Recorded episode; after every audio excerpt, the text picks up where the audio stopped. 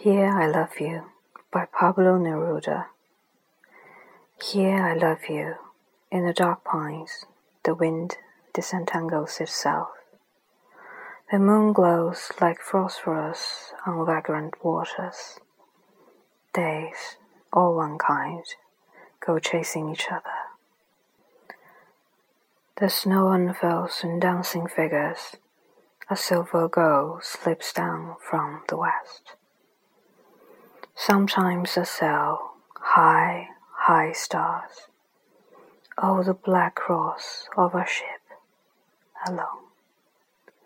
Sometimes I get up early, and even my soul is wet. Far away the sea sounds and resounds. This is the port. Here I love you, here I love you and the horizon hides you in vain.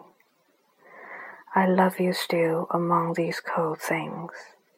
Sometimes my kisses go on those heavy vessels that cross the sea towards no arrival. I see myself forgotten like those old anchors. The piers sadden when the afternoon moors there. My life grows tired, hungry, to no purpose.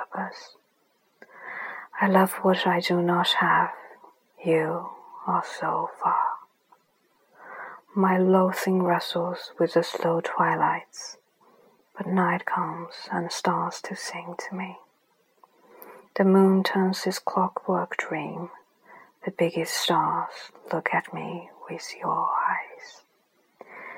And as I love you, the pines in the wind want to sing your name with their leaves of wire.